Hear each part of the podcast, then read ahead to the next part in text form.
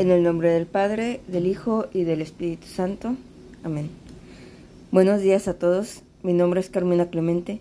Soy discípula de la familia Verbundey en Monterrey y con mucho gusto les comparto las palabras de vida que el Señor me regalaba en mi oración del día de hoy del Santo Evangelio según San Marcos, capítulo 1, versículos del 29 al 39. En aquel tiempo, al salir Jesús de la sinagoga, fue con Santiago y Juan a casa de Simón y Andrés. La suegra de Simón estaba en cama con fiebre, y enseguida la avisaron a Jesús. Él se le acercó y tomándola de la mano la levantó. En ese momento se le quitó la fiebre y se puso a servirles. Al atardecer, cuando el sol se ponía, la llevaron a todos los enfermos y poseídos del demonio, y todo el pueblo se apiñó junto a la puerta. Curó a muchos enfermos de diversos males y expulsó a muchos demonios, pero no dejó que los demonios hablaran porque sabían quién era él. De madrugada, cuando todavía estaba muy oscuro, Jesús se levantó, salió y se fue a un lugar solitario donde se puso a orar. Simón y sus compañeros lo fueron a buscar y al encontrarlo le dijeron, Todos te andan buscando. Él les dijo, Vamos a todos los pueblos cercanos para predicar también allá el Evangelio pues para eso he venido. Y recorrió toda Galilea predicando en las sinagogas y expulsando a los demonios. Palabra del Señor. Gloria a ti, Señor Jesús. Gracias, Señor, por la palabra que me regalas el día de hoy, por este momento de oración que puedo compartir contigo. Gracias por tocar lo más profundo de mi vida, por venir a sanar las heridas de mi alma Gracias por tu presencia que me invita a permanecer en ti, que me mueve para servir a los demás. Gloria al Padre, al Hijo y al Espíritu Santo, como era en el principio, ahora y siempre, por los siglos de los siglos. Amén. Todos te andan buscando, le dicen los discípulos a Jesús. Y lo estaban buscando porque se había pasado el día cuidando muchos enfermos y expulsando demonios. Dice que desde que salió de la sinagoga hasta caer el sol, él ayudó a muchos enfermos y expulsó demonios. Y lo que vemos en el Evangelio de hoy no nos es indiferente en nuestro día a día. Hay gente que está enferma. Todos en algún momento seguramente hemos pasado por alguna enfermedad, desde una gripe, un dolor muscular, hasta una enfermedad crónica como la diabetes, la hipertensión, o a lo mejor enfermedades más difíciles como un cáncer o alguna enfermedad difícil de detectar o de curar. Hay enfermedades que te imposibilitan hacer tus habilidades, tus actividades.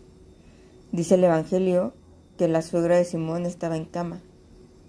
Pero hasta una gripe o un dolor muscular te puede limitar a hacer ciertas cosas.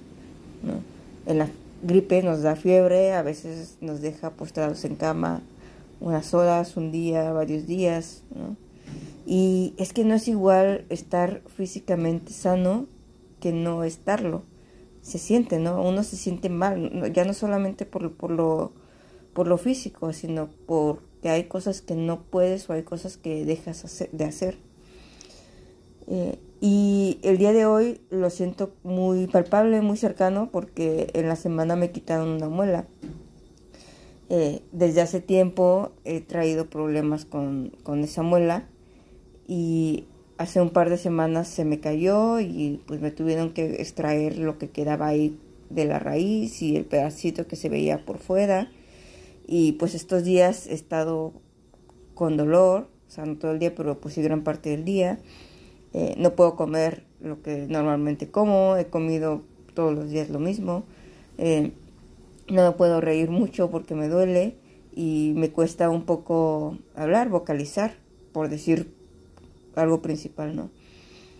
Y cuando yo asumí que iba a perder esa muela, fue un proceso, porque ya la muela estaba muy, muy lastimada, ya pues por la caries y así que tenía y otras cosas, pues ya estaba lastimada y aunque ya había empezado un tratamiento como para salvar ese diente, yo sentía que ya no tenía sentido, eh, aunque el doctor pues quería salvarla, ¿no? Y al final pues se me cayó y pues han tenido que extraerla, ¿no?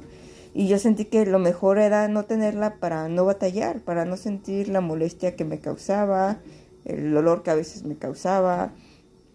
Y ahora que preparaba estas pautas, eh, me acordaba de esa muela porque pues yo la había rechazado desde hace ya tiempo y en los tiempos de Jesús las personas enfermas y endemoniadas pues eran rechazadas por la sociedad, así como yo rechacé mi muela.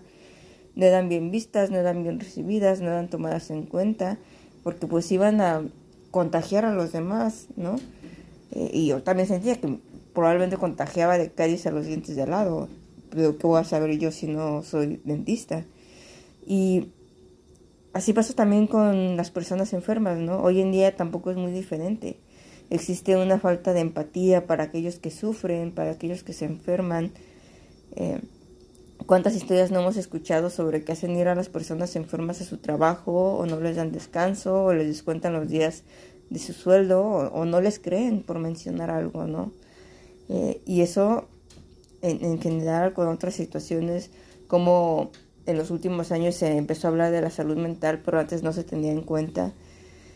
Y algo que yo veía en, el Evangelio es que Jesús no se rinde, Jesús no mira hacia otro lado, Jesús tiene compasión de todos, Jesús acepta y se acerca a cada uno para sanarlo.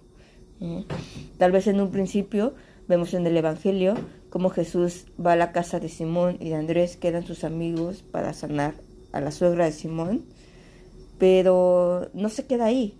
No es solamente con quienes tiene cerca o con los que son cercanos a los suyos, sino que le empiezan a llevar enfermos, dice muchos enfermos y endemoniados, y él empieza a curar, a sanar, sin mirar a quién, al tal grado que llegan más personas, ¿no? Que todos lo buscaban. Y para Jesús no se trata solo de enfermedades físicas, como a lo mejor podemos pensar en el Evangelio, o a lo mejor hoy en día que siguen existiendo milagros de personas que sanan y se cuidan de enfermedades o que vuelven a volver a ver y que, que ya no podían ver, sino que también estamos hablando de las enfermedades en el interior, en el espíritu, aquellas que nos hacen perder el sentido de la vida, que nos llevan a la tristeza, a la desolación. Esas enfermedades también nos imposibilitan también nos impiden hacer nuestras actividades, nos dejan de que no nos podamos mover en el día a día o que ya no vivamos el día a día como lo vivíamos. Y es también ahí donde Jesús quiere entrar y sanar. Hay un salmo que dice que Él sana a los de corazón herido. Y lo que tenemos que hacer es abrirle nuestro corazón, decirle lo que nos duele, lo que queremos que sane, porque Él se acercará, nos cuidará y nos levantará como la suegra de Pedro. Y si alguna vez te has experimentado sanado por Jesús, sabes que eso te mueve a la acción, a compartir lo que has experimentado, a servir para aquellos que siguen enfermos, para que se cumpla eso que dicen los discípulos. Todos te andan buscando. porque lo andaban buscando? Porque la gente seguramente contaba que las había curado, que había curado a sus familiares, de los milagros que hacía. Así nosotros, ¿quién nos ha curado? ¿Quién nos ha sanado el corazón, el alma? Jesús. Hay mucha gente enferma, perdida, que busca a Jesús, pero no sabe cómo acercarse, no sabe dónde encontrarlo. Y también hay mucha gente enferma a la que Jesús quiere llegar. Y por eso al final del Evangelio dice, dice Jesús, vamos a los pueblos cercanos para predicar también allá el Evangelio, pues para eso he venido para sanar a los enfermos, para encontrar a los que van sin sentido, para tocar la vida de muchos.